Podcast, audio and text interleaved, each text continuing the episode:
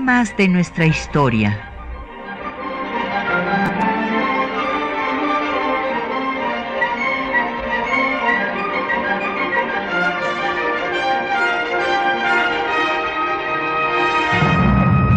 Un espacio que difunde el conocimiento del pasado para comprender nuestro presente. Programa a cargo de la maestra Patricia Galeana.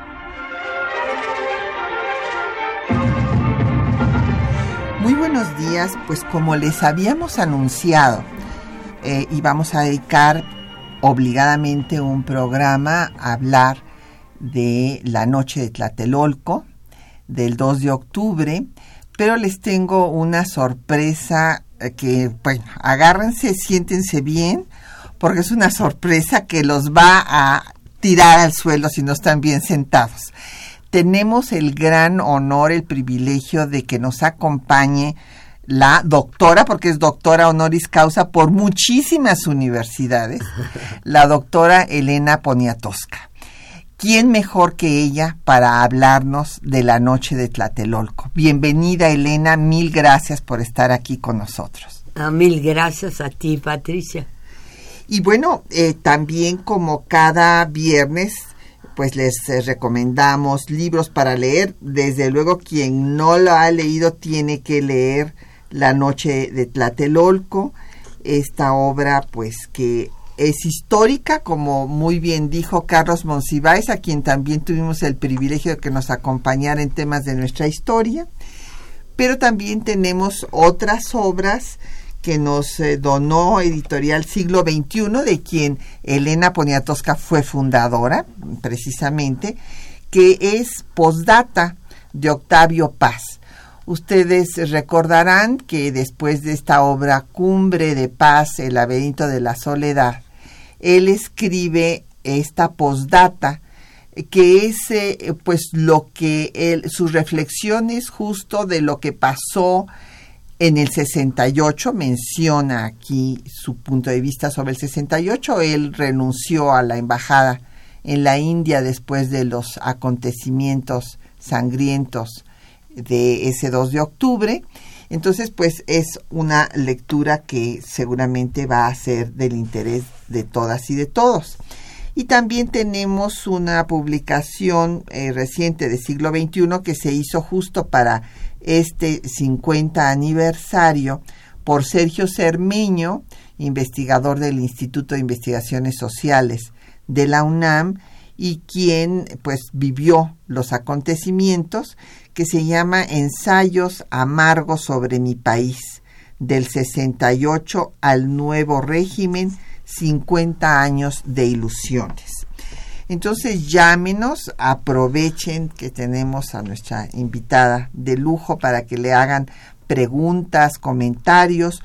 Los teléfonos a su disposición son el 55 36 89 89, una alada sin costo 01 800 505 26 88, un correo de voz 56 23 32 81. También tenemos un correo electrónico, temas de nuestra historia, arroba yahoo.com.mx y en Twitter nos puede seguir por arroba temas historia y en Facebook por temas de nuestra historia UNAM.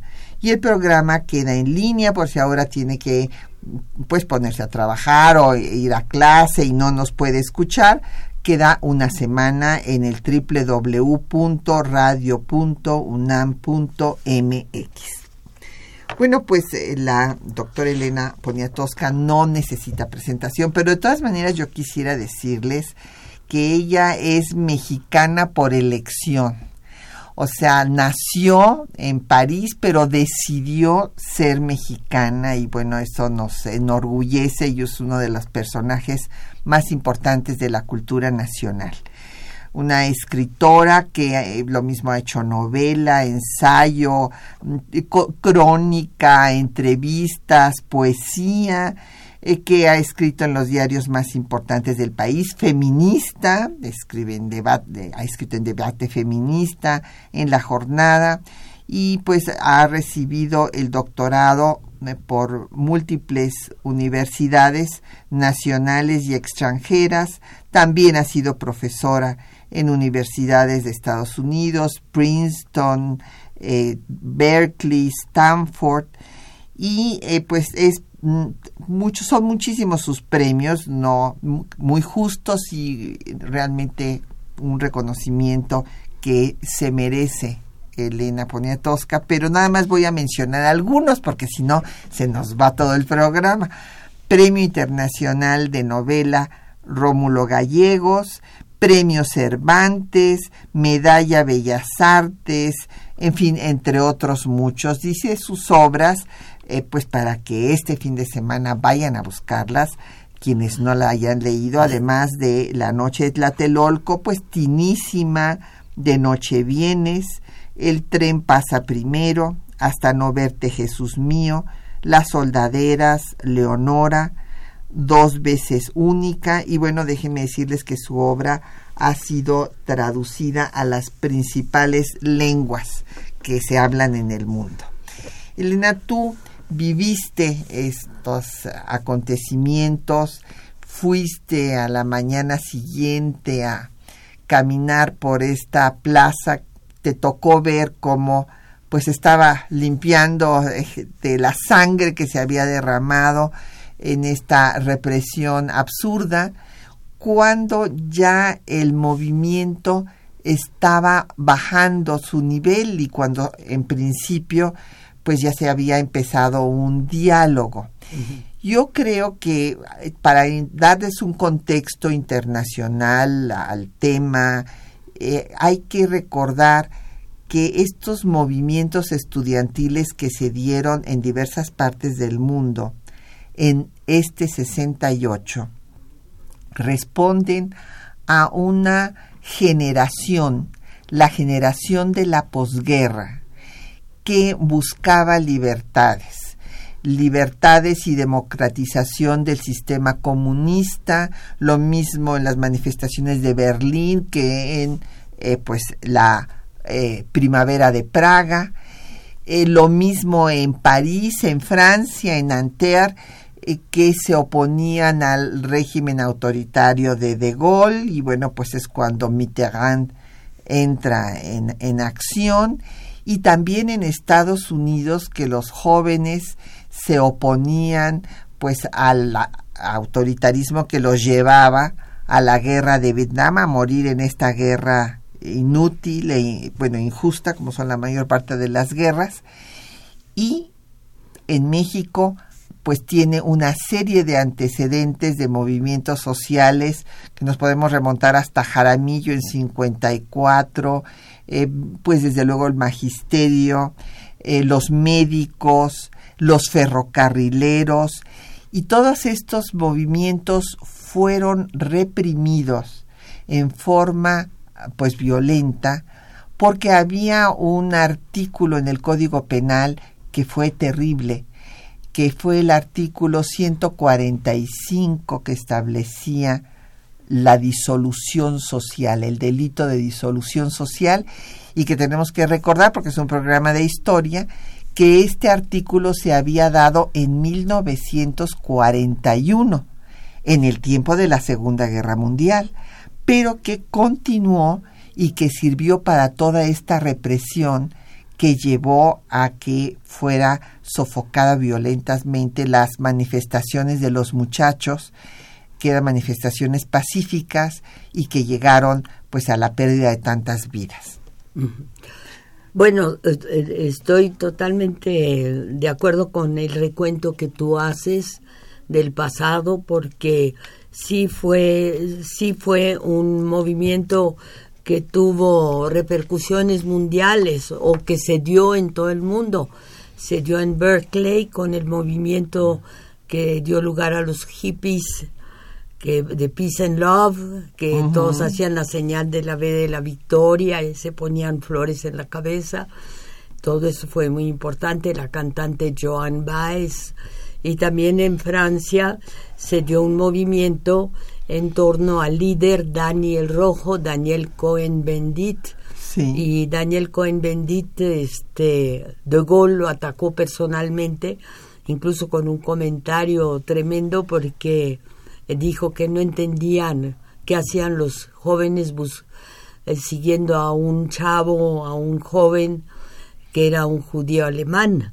Entonces al día siguiente hubo una marcha en París, ya habían despegado los, eh, del pavimento las piedras y caminaron por París y decían todos, nous sommes tous, nous sommes tous des juifs allemands, todos somos judíos alemanes. Y eso era importantísimo porque era después de la Segunda Guerra Mundial, ¿no? Era como también el perdón de los jóvenes a los alemanes, ¿no? O la unión, ya una unión europea que muy importante. Y entonces en México, aunque estábamos tan lejos, en México no, no había también una, un interés de los jóvenes también por un por preguntar bueno qué clase de país nos están heredando nuestros padres qué queremos ser. En Vietnam, como lo mencionaste muy bien, a Vietnam llegaban muchos chavos norteamericanos que en Berkeley eran detenidos por un grupo de pacifistas que les, les decían, don't go, don't go, no vayas, no te subas al autobús, no vayas a Vietnam. Esto es genocidio, lo que estamos cometiendo nosotros los norteamericanos es genocidio. Entonces todo eso yo creo que era el contexto, lo de afuera, lo que sucedía. Y en México estalló simplemente por una, una batalla, un pleito entre los araños y los ciudadelos, dos, dos prepas que se pelearon por la revolución cubana, por una marcha de la revolución cubana. Y eso fue el inicio de marchas que en el fondo lo que eran era una fiesta y fue una gran fiesta donde se echaba relajo, se decían groserías, se enamoraba a las muchachas, se iba caminando por la calle y yo creo que en una ciudad que era como una enorme plataforma de concreto, que así era la ciudad un poco, yo no tan sintieron que la podían poseer los jóvenes, que por primera vez la ciudad era de ellos, que por primera vez México también era de ellos y, de los jóvenes. Entonces fue una alegría enorme marchar por el Paseo de la Reforma y llegar hasta el Zócalo por Madero. Claro que se cometieron algunos desmanes, quizá en las en los aparadores de las tiendas, pero la alegría estaba y estallaba en el Zócalo y de eso se trataba.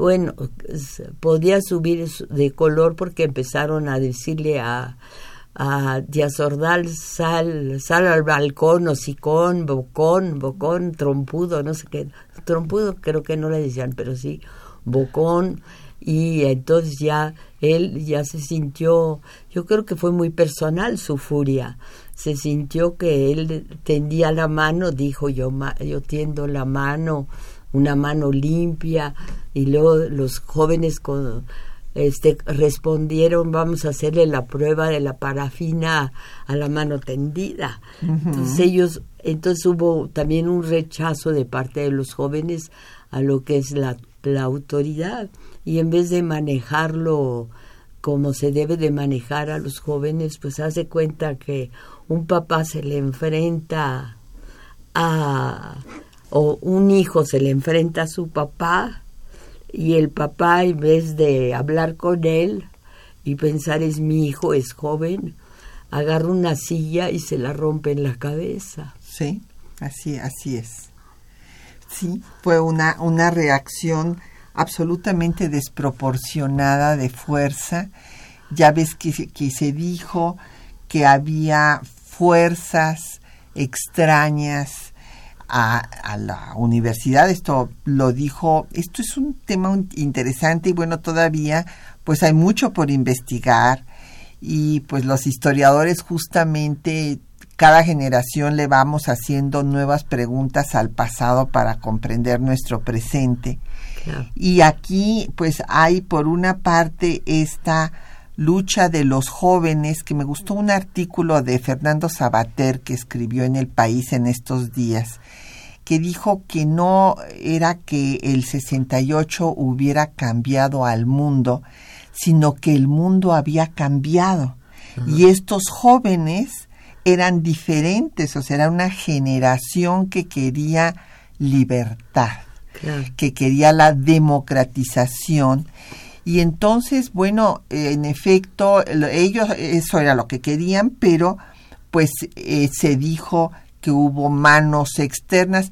Yo creo que como un dicho que decía mi mamá eh, cuando a, este algo de la pesca y ganancia de pescadores, no sé cómo cómo va que todo mundo se quiere meter en el tema cuando hay un problema para sacar provecho.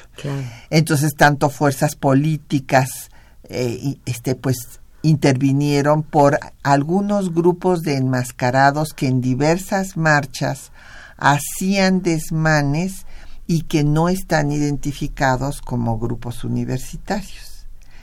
Que bueno, eso es. Pero vamos a ver una pausa de, para oír eh, canciones de protesta de aquellos acontecimientos cuando en estos actos que el rector Barros Barrosierra describió como de una fuerza desmedida que la universidad no merecía, pues fue ocupado su campus por el ejército. Y eh, vamos a escuchar una composición que hizo Judith Reyes, una cantautora, que lo presentó primero en la Facultad de Ciencias Políticas y Sociales, después en el Politécnico, que se llama La ocupación militar de la universidad. Escuchemos.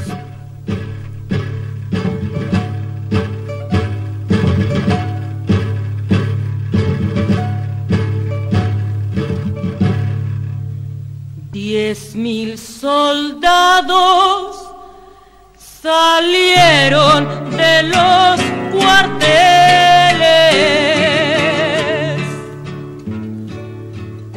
tantos tanques de guerra que daba horror.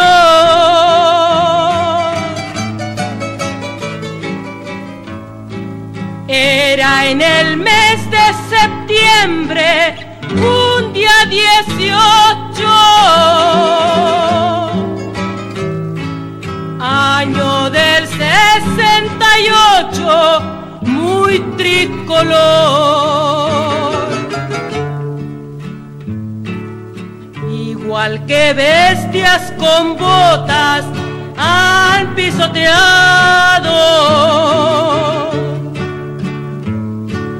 el patio, el libro, la escuela y la dignidad.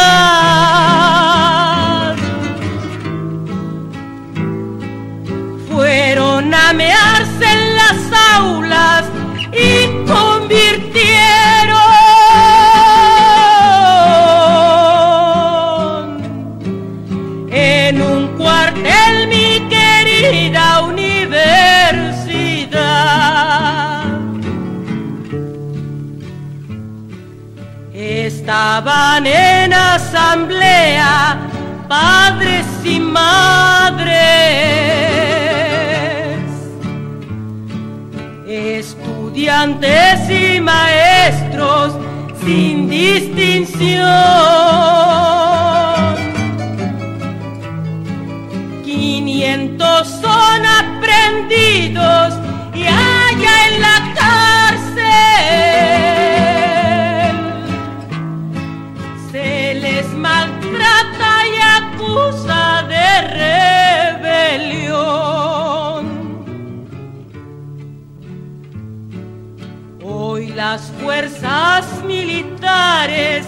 Dijo el gobierno,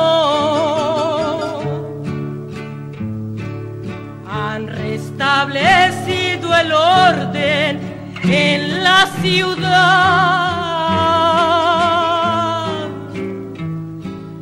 Si hay muertos, presos y heridos,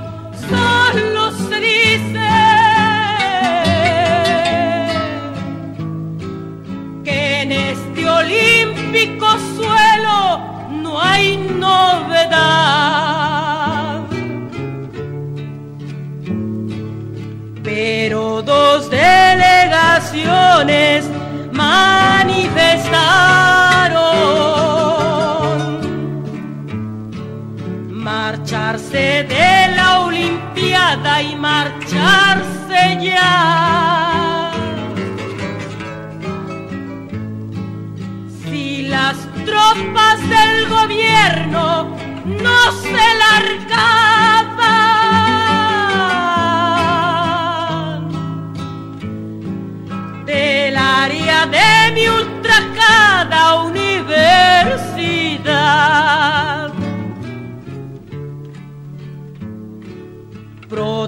Protestas y más protestas como llovieron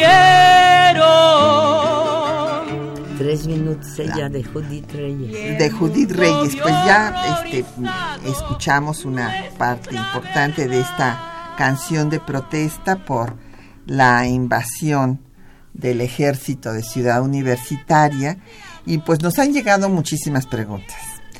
Eh, don Efren Martínez de la Gustavo Amadero pues nos dice que expliquemos cuál fue la causa de que se reunieran en Tlatelolco, qué pedían.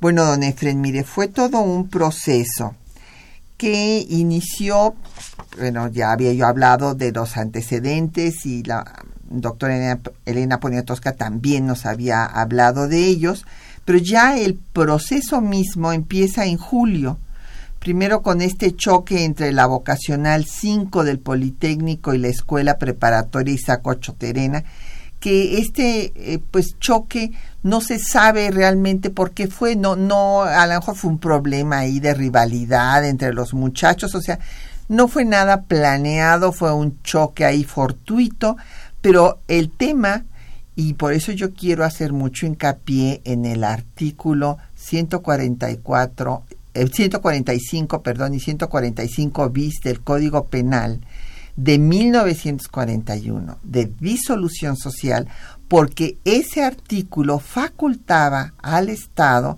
para encarcelar a quien quisiera, porque ahí se decía que cualquier persona que difundiera ideas o que hiciera cualquier manifestación que alterara el orden público sería encarcelado. Entonces, pues podían encarcelar a todo mundo diciendo que estaba alterando el orden público y eso fue lo que pasó que fue reprimida ese choque estudiantil entre dos preparatorias y después de eso pues las cosas fueron escalando y tomando una mayor fuerza. Hubo otro choque entre la protesta estudiantil por la represión de los granaderos al enfrentamiento entre la Isaco Choterena y la vocacional que se cruzó con la marcha eh, conmemorativa de la Revolución Cubana y nuevamente vino la represión y hay que decir que en todos estos hechos anteriores al 2 de octubre hay encarcelados, hay golpeados y también empieza a haber muertos. Esto es muy importante. Y entonces pues ya el asunto llega a que se forme el Consejo Nacional de Huelga, a que haya el pliego petitorio de libertad de los muchachos presos, de indemnización a los heridos y a los muertos, de que cesen a las autoridades policíacas, a Cueto y al otro señor. Mendiolea. Mendiolea, exactamente y entonces que se derogue el artículo 144 del Código Penal y esto lleva a manifestaciones pues que primero son de 150 mil personas el 13 de agosto, el 27 de agosto son 400 mil que llegan al Zócalo y es cuando Díaz Ordaz ya en septiembre da su informe y dice que hay fuerzas extrañas y que pues este si siguen así las cosas va a tener que actuar. Lanza y la, la amenaza. Hay la marcha del silencio con 250 mil personas el 13 de septiembre. El ejército toma Ciudad Universitaria el 18 de septiembre. El 23 toma Zacatenco.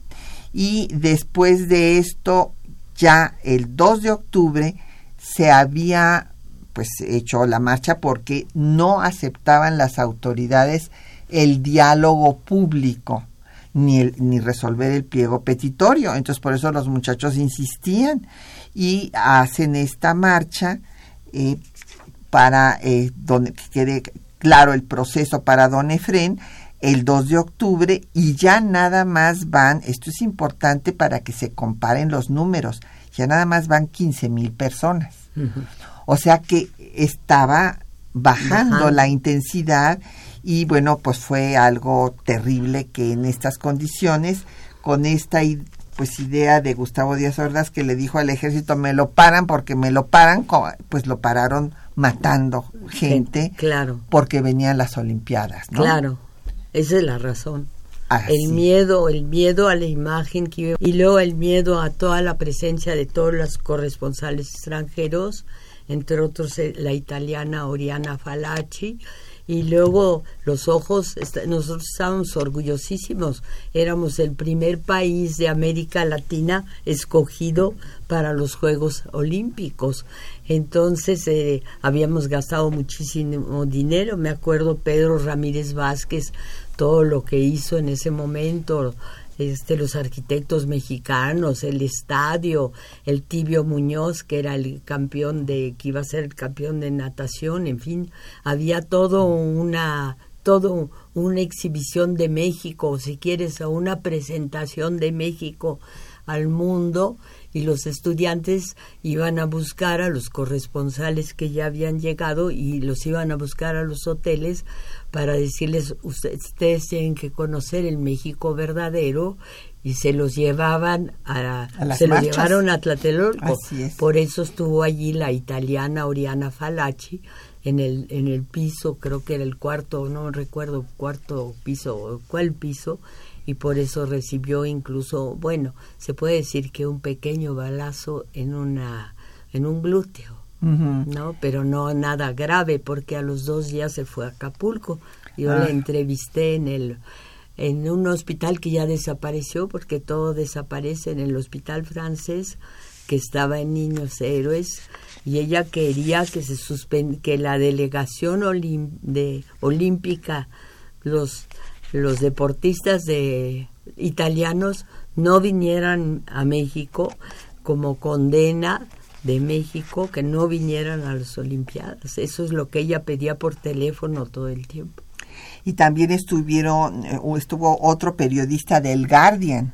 Y también en el Guardian salió toda una ah, sí, el Guardian, sí, el Guardian fue el, periódico en el cual después se basó Octavio Paz para establecer el número de muertos y el Guardian jugó un papel importantísimo y es uno de los grandes periódicos de Inglaterra. Así es, estaba un periodista que ahorita después encontraré su nombre porque ya lo había yo anotado, eh, estuvo también en, en la ahí en la plaza de Tlatelolco y, fue el que mandó el corresponsal que mandó todos que mandó los, y también otra periodista muy muy reconocida de Le Monde Le Monde que es uno de los grandes periódicos franceses que se llama Claude Kishman Kishman así que muy amiga de, de, Margarita García Flores, que dijo que ella nunca había estado en un lugar donde donde se veía que se tirara sobre una multitud encajonada, bueno, multitud pequeña, como acabas de decir.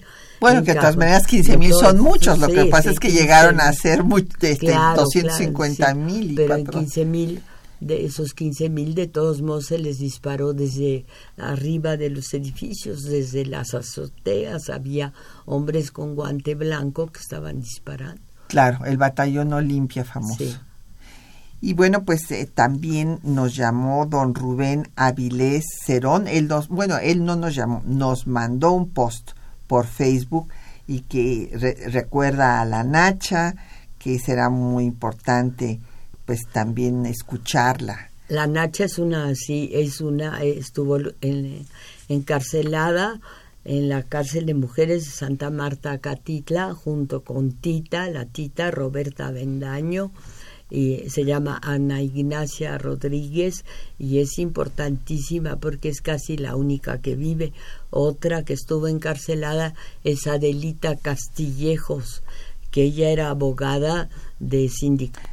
Sí, y la tita ya murió. Y la tita, por desgracia, ya murió. Sí, aquí don Rubén Avilés Herón nos hablaba de, de la tita Y eh, bueno, pues nos han llegado muchas preguntas más, pero vamos a hacer una pausa para escuchar los documentos que les hemos seleccionado para esta mañana y ahí van ustedes a ver pues cómo surge el movimiento, eh, cómo se forma el Consejo Nacional de Huelga, el pliego petitorio, eh, después el bazucazo de, del ejército a la puerta de la preparatoria número uno de San Ildefonso, la ocupación eh, de Ciudad Universitaria y la protesta del rector Barro Sierra y finalmente la descripción pues dramática que hace Luis González de Alba, que era nuestro líder. Yo viví el 68 también en la Facultad de Filosofía y Letras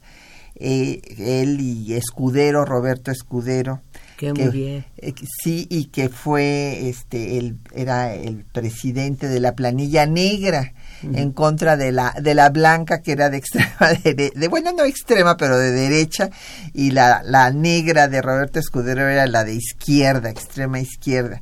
Y bueno, pues está la descripción de Luis González de Alba que justo le hace a Elena Poniatowska sobre el drama del 2 de octubre. Escuchemos.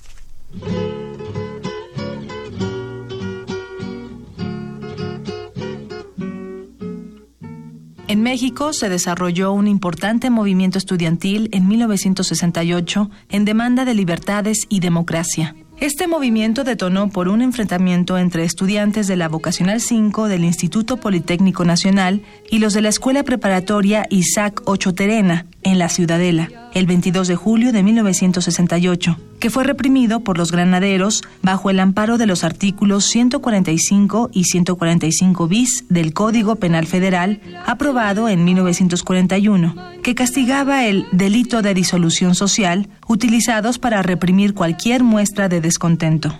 Ante el clima de represión, los alumnos se organizaron y constituyeron el Consejo Nacional de Huelga el 2 de agosto. Dos días más tarde, dieron a conocer su pliego petitorio de los estudiantes. 1. Libertad a los presos políticos. 2. Destitución de los jefes de la policía y de los granaderos. 3. Extinción del cuerpo de granaderos. 4. Derogación de los artículos 145 y 145 bis del Código Penal Federal relativos al delito de disolución social. 5. Indemnización a los familiares de los muertos y heridos desde el inicio del conflicto. Y 6. Deslinde de responsabilidades de los actos de represión y vandalismo por parte de las autoridades mediante la policía, los granaderos y el ejército. El rector de la Universidad Nacional Autónoma de México, Javier Barros Sierra, y las autoridades universitarias apoyaron al movimiento. Tras la ocupación militar de la ciudad universitaria del 18 de septiembre de 1968, el rector Javier Barros Sierra protestó por los hechos.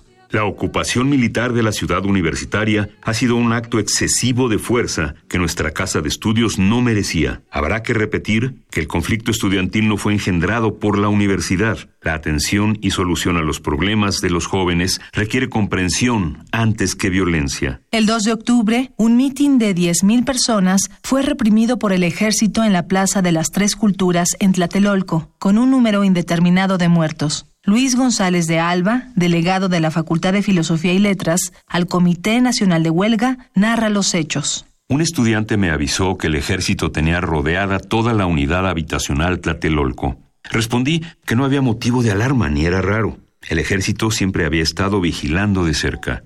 Pero otro recién llegó muy corto a la militar, pero sin uniforme, y un misterioso guante blanco en una mano. Decidimos apresurar el mitin informar que se suspendía la marcha al casco de Santo Tomás, del IPN, aún ocupado por el ejército, y que debíamos concluir con orden. Desde el Chihuahua yo veía un puente al fondo de la plaza. Estaba lleno de soldados alineados en el barandal. Luego desaparecieron.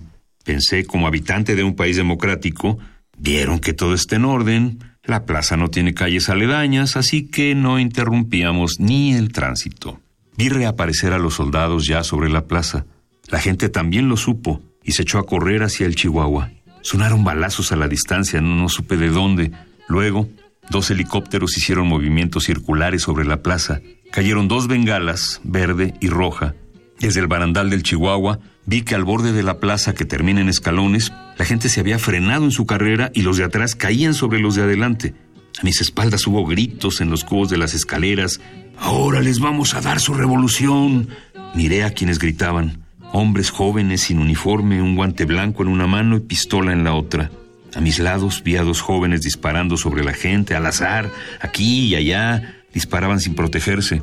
No hacían como ve uno en cine de guerra, que se escudan los soldados detrás de un muro. No, nada de eso. Disparaban a pecho descubierto, tranquilos, seguros, aunque el ejército regular de uniforme ya estaba sobre la plaza. ¿No temían que los soldados le respondieran el fuego? Era claro que no.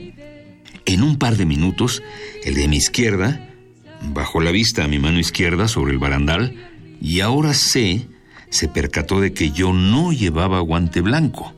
Me gritó que estaba detenido y sin moverse de su lugar me ordenó ponerme contra la pared con las manos en alto. En ese momento, el ejército comenzó a dispararles. Los del guante blanco se comenzaron a arrastrar por el suelo, empujándose con los codos, movimiento militar. Luego unos gritaron, Batallón de limpia, no disparen.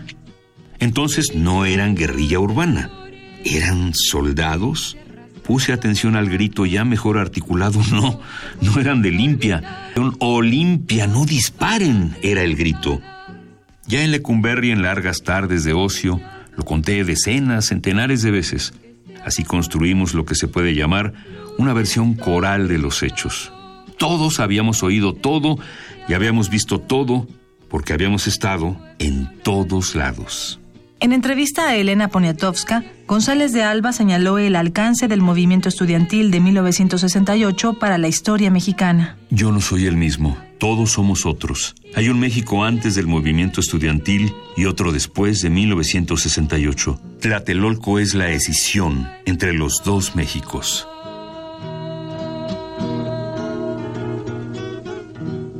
Bueno, pues ahí tienen ustedes la descripción de lo acontecido en esta noche fatal.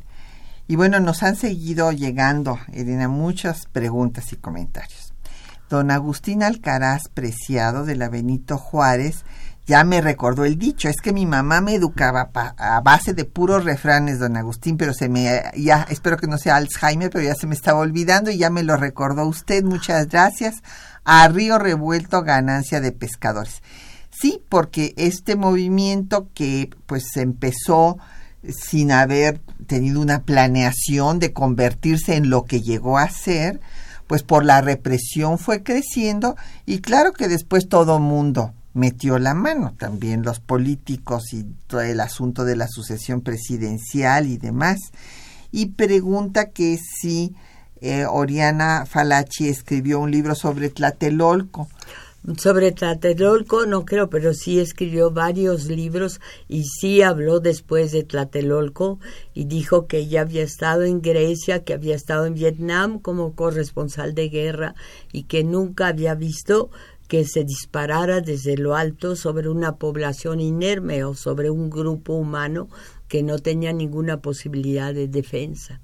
Eso sí lo dijo. Sí, que, fue, bueno, es una declaración contundente y demoledora para quienes planearon esto. Eh, Jeremías por Twitter nos dice que el movimiento estudiantil fue consecuencia de tantos años de represión, de falta de libertad de expresión, la intolerancia, incomprensión de lo que eh, la sociedad quería. Sí, en efecto, o sea, esto fue un resultado, como usted muy bien dice, don Jeremías, de eh, represiones que había mencionado que venían de antes, desde el movimiento de Jaramillo, que finalmente lo matan con toda su familia en que 1962. Lo mandó Adolfo López Mateos, junto con su mujer Epifaña y sus hijos. La mujer estaba embarazada. Sí.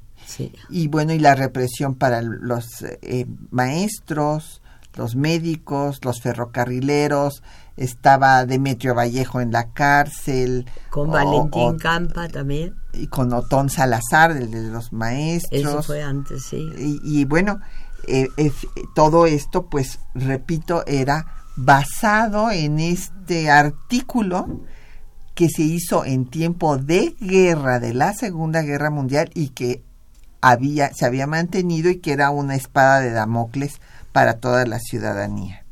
Josefina Cruz de Whisky. También me recordó ya lo de Arrío revuelto ganancia de pescadores y que cómo hizo la maestra Poniatowska para no ser reprimida. Bueno, este, en primer lugar, yo lo que el libro no salió en 1968, el movimiento, esto fue el 2 de octubre de 1968, el, el libro se publicó hasta que salió este Gustavo Díaz Ordaz del poder, se publicó en 70, en 1970, todo el año fui a Lecumberri a visitar a los presos los domingos, que era el día en que se podía visitar, también a los abogados de los presos, que hay que recordarlos porque fueron heroicos, Carmen Merina, eh, Carlos Fernández del Real, Juan José Gómez Gutiérrez, que eran unas gentes muy, Emilio Krieger, que eran de veras gentes muy entregadas a los jóvenes que les llevaban además libros entre semana, les, los, bueno, todo lo que necesitaban para ellos poder escribir, ¿no? Entonces muchos de los textos me fueron llegando también, lo que decían los jóvenes, me fueron llegando a través de los abogados que veían a, a, los jóvenes por razones legales en los juzgados, ¿no? No, eh, al lado se llamaba en los no me acuerdo cómo. ¿Separos? no, no, no, no. pero sí tenían acceso a ver a sus, a sus, a las personas a las que defendían. Entonces eso sí me ayudó muchísimo y le dio también al libro pues mucha solidez, ¿no? Claro, claro, no, pues es una fuente de primera una mano. Fuente, sí, claro. una fuente histórica para conocer lo que pasó y todos estos testimonios que recogió la maestra Poniatowska y José Guadalupe Medina en ese sentido nos habla de Netzahualcoyot y le pregunta a la maestra Poniatowska que cuáles son las emociones que afloran eh, cuando pues eh, tuvo esta experiencia de constatar todo esto que sucedió en esos años tan terribles. Bueno, son de, de una inmensa tristeza de recordar eso, aunque pasó hace 50 años, porque mi esposo Guillermo Aro era muy amigo de Eli de Gortari, que cayó en la cárcel a pesar de ser el, pues su apellido era de Gortari, como Carlos Salinas de Gortari. Él cayó en la cárcel, tenía diabetes, era muy amigo, era también muy amigo de José Revueltas. Con Revueltas, este, cuando eran jóvenes, repartió en la sierra el periódico Combate, que dirigía Narciso Basols. Entonces tenía de, eh, pues, unos antecedentes que le hacían ir, fuimos juntos varias veces a Lecumberri a ver a tanto a Revueltas que estaba que cayó después a la cárcel y que estaba en otra parte de la cárcel, estaba en la M, que era una cárcel en donde estaba Luis Tomás Cervantes, cabeza de vaca, estaba Armando Castillejos, el abogado de los presos, estaba desde luego el ingeniero Alberto Castillo, que tenía una mujer admirable, Tere, que iba todos los días a llevarle comida, en fin, este, había muchísima gente muy importante en esa celda, Manuel Marcue Pardinas, el de Problemas Agrícolas Industriales y una revista que el gobierno consideraba su enemiga. Y yo tuve mucha admiración por Marcue Pardinas porque él tenía ataques de epilepsia y estaba en la cárcel a, pasar, a pesar de eso y nunca se quejó, nunca pidió un trato especial, nunca lo visitó un médico por su, su problema, en fin, había mucho heroísmo en esa crujía y en general allí donde estaban los jóvenes. Así es. Don Fernando Román de la Miguel Hidalgo, pues dice que para él, Echeverría y Gutiérrez Soropesa fueron cómplices en esta matanza. Bueno, eh, el asunto fue, y además lo, pues lo reconoció Díaz Ordaz, que él asumía toda la responsabilidad. Y sí, porque hay que recordar que él era, o como, como lo establece la Constitución, el jefe del Estado mexicano es el jefe del ejército también.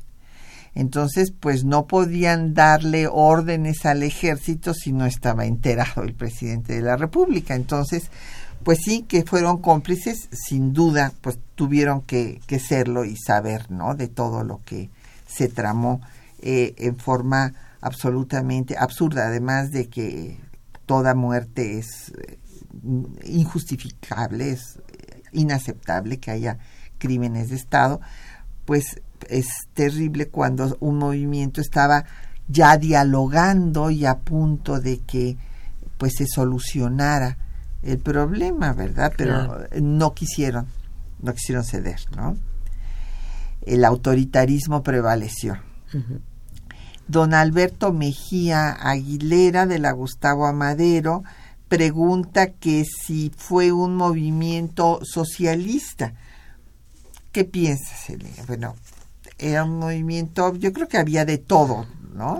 Bueno, desde luego era un movimiento de muchachos en la universidad. No se puede decir que los muchachos sean riquillos o que sean muchachos que sus padres resuelven todos sus problemas económicos se puede decir, sobre todo en el poli, a mí me fascinó muchísimo el poli, porque allí sí este el nivel social, el nivel económico es más bajo que el de la universidad.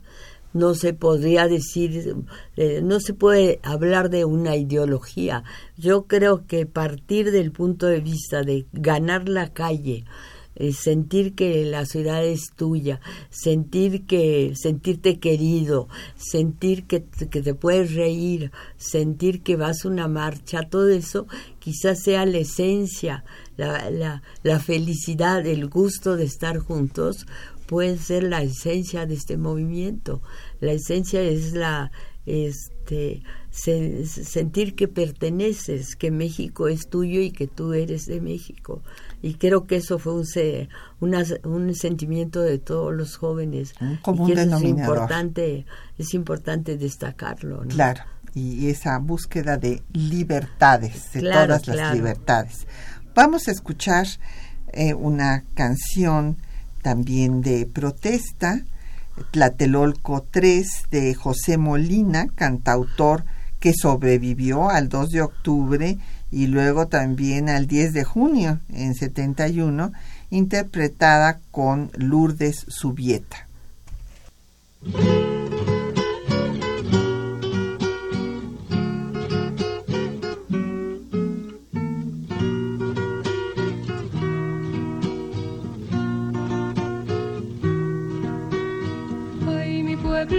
Olvides, que el olvidar es ofensa silencio y olvido te ahogaría la vergüenza.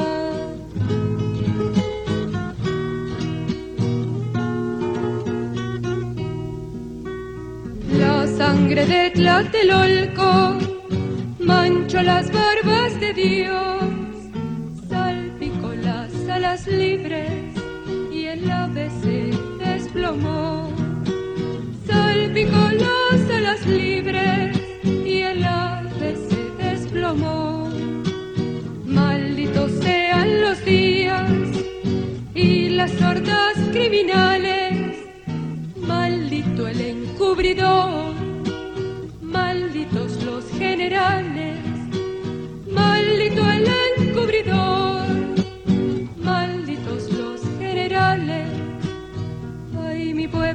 no lo olvides olvidar esa ofensa y entre silencio y olvido te ahogaría la vergüenza.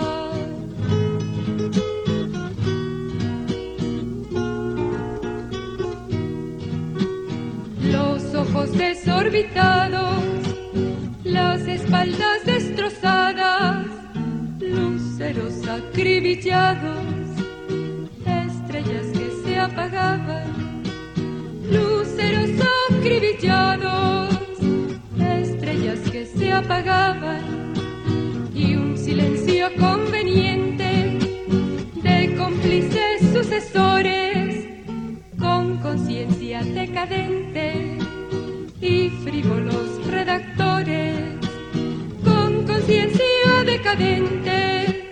Y bueno, esta canción es bellísima, no, nos llega al corazón, ¿verdad, Elena? Sí. Han seguido llegando preguntas, comentarios.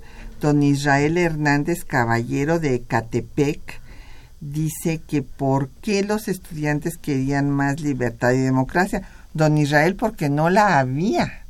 O sea, dése cuenta usted que había un sistema de partido hegemónico y había en la constitución que nos rige los eh, artículos que menos se han reformado son los artículos que le dan facultades al jefe del ejecutivo.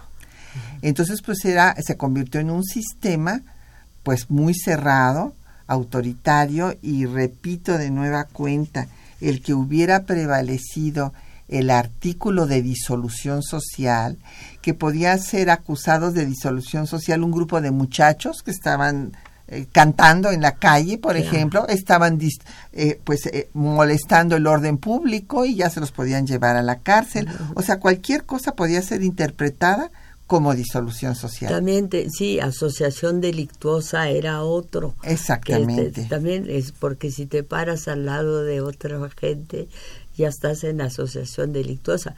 A los jóvenes los acusaron de 17 hasta 18 delitos. Sí. Era absolutamente absurdo, surrealista. Claro. Entonces, por eso, don Israel. Y bueno, don Carlos Morales de la Benito Juárez, que, que cuáles eran los presos políticos. Pues todos estos muchachos que estaban en la cárcel acusados de eh, difundir ideas que perturbaban el orden, precisamente. Cualquier ideología, cualquier cosa, pues era eh, objeto de encarcelamiento si así lo decidía la autoridad, porque había este articulado que lo permitía. Entonces, pues era muy fácil que a cualquier persona que no fuera agradable para el gobernante en turno, pues se le acusara de Pero que, de sí, que también se puede decir que lo- muchos de ellos estuvieron primero en el campo militar número uno. Sí, que qué tenían los soldados de estar, que, que estar haciendo de carceleros, ¿no? Tuvieron el campo militar número uno y, por ejemplo, un líder fantástico del Politécnico, un tipazo, este Raúl Álvarez Garín, estuvo en el campo militar durante casi un mes y recuerdo que sus padres, Manuel, Manuel Álvarez Garín, que era matemática, y su padre, su, padre y su madre ponían en el periódico en la jornada todos los días un pequeño cartel que decía han pasado quién sabe cuántos días y no sabemos nada de nuestro hijo Raúl, el matemático, bueno, él era científico, Raúl Álvarez Garín. Entonces, este, fueron todos a dar, muchos fueron a dar al campo militar número uno, que eso quiere decir también es una prueba de la intervención del ejército en esto, que, que tiene que estar haciendo el ejército encarcelando a muchachos, ¿no? Y deteniéndolos en un, en un campo militar. claro. Eh, Margarita Cristal Velázquez de Coajimalpa pregunta que si consideramos que hubiera una influencia extranjera en el movimiento. Bueno, hubo movimientos en el mundo entero, pero siempre se decía eso. Yo recuerdo que siempre se decía también eh, de los ferrocarrileros, de, eh, en contra de Demetrio Vallejo, se dijo muchísimo que eran los rusos los que intervenían, e incluso algunos rusos de la embajada rusa, que además es muy misteriosa, es un edificio rarísimo allí, este este, algunos rusos salieron de México, pero siempre se decía eso, era un ritornelo, una, una excusa, una canción casi, decir que los rusos intervenían en México, ¿no? Tenía mucho de risa loca, ¿no? sí.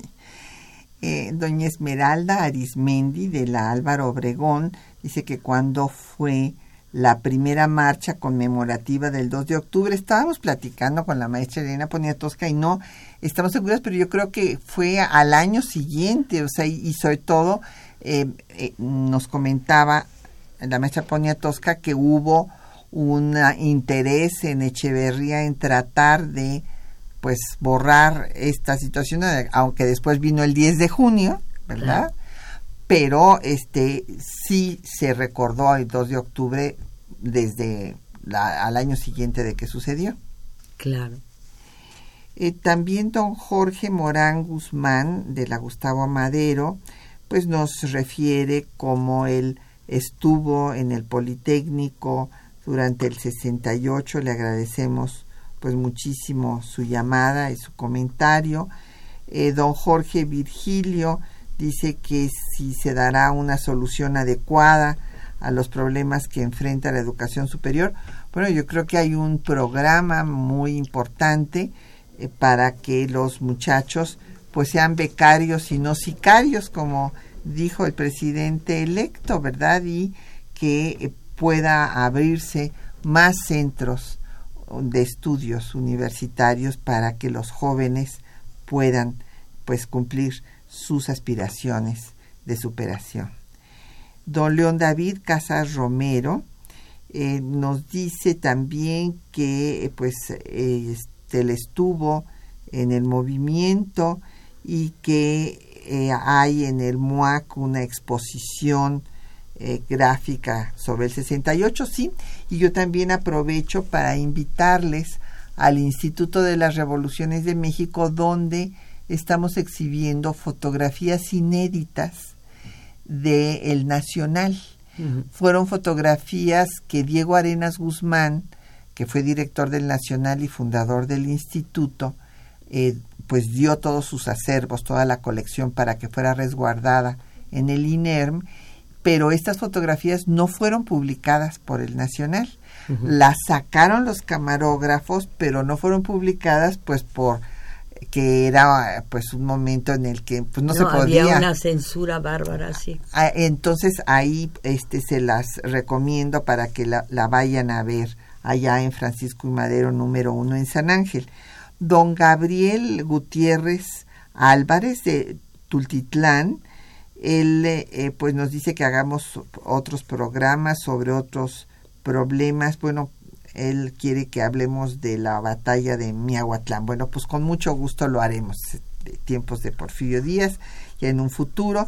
José Alfredo Cid por Twitter, pues eh, nos manda un tweet que siempre nos escucha. Muchísimas gracias.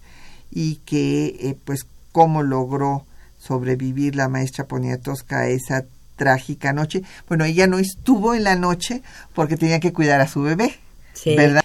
Y eh, Dulce Merar Villalobos por Facebook manda saludos, muchísimas gracias. Lo mismo que Rodolfo Chávez de Tláhuac, Alberto Huesca de la Benito Juárez. Y a mí me gustaría que eh, Elena nos dijera pues una reflexión final, cuál es la lección para nuestro presente de ese trágico pasado? Bueno, de ese trágico pasado se puede sacar la, la presencia cada vez mayor de jóvenes, yo creo, en el gobierno actual de, de López Obrador está un joven eh, encargado de la prensa que se llama Jesús Ramírez, que es muy inteligente. Yo creo que la está también en, en cultura otra mujer, Alejandra Frausto, también muy joven. Entonces hay una, una participación mucho mayor de los jóvenes. Luis Alcalde, que tiene un, la, que tiene un puesto importante también eh, en la Secretaría de Trabajo. Eh, si puedes, si los examinas a todos, pues los viejitos son Manuel Bartlett, que no, no me parece un acierto tan grande que esté él allí, ¿no? Pero los jóvenes, hay muchísimos jóvenes, este, mujeres también, está Irma Heréndira Sandoval, en fin, hay muchísimos jóvenes. Y eso pues yo creo que el hecho de que se rejuvenezca un gabinete ya habla muy bien de del futuro, porque los jóvenes no tienen las mañas ni las conocen, ¿no? actúan, claro, se pueden equivocar, ¿no? No es ninguna garantía, pero la espontaneidad y la verdad con la, la sinceridad con la que actúen, pues también va a hacer que los acontecimientos tengan otro aire, un aire más fresco, un aire más, si quieres, virginal o menos intocado que antes. Claro. Y bueno, recordando de las consecuencias que tuvo el 68 más cercanas, hay que decir que en 69 se bajó la edad de 21 a 18 años para la ciudadanía.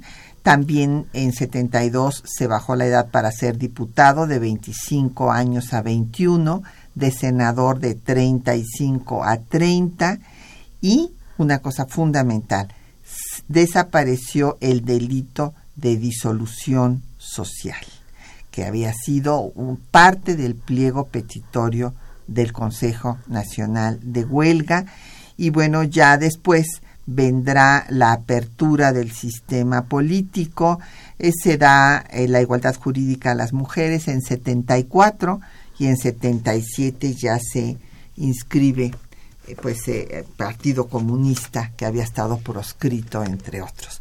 Pues Elena, ha sido un privilegio tenerte esta mañana en temas de nuestra historia. Muchísimas gracias. No, muchas gracias a ti, Patricia. Qué bonito programa. Ah, qué, linda. Muchas gracias. Y gracias a nuestros compañeros que hacen posible eh, pues el programa, Juan Stack y María Sandoval en la lectura de los textos, en el control de audio, Socorro Montes, en la producción Quetzalín Becerril, en los teléfonos Erlinda Franco con el apoyo de don Felipe Guerra y Patricia Galeana se despide de ustedes hasta dentro de ocho días. Programa a cargo de la maestra Patricia Galeana.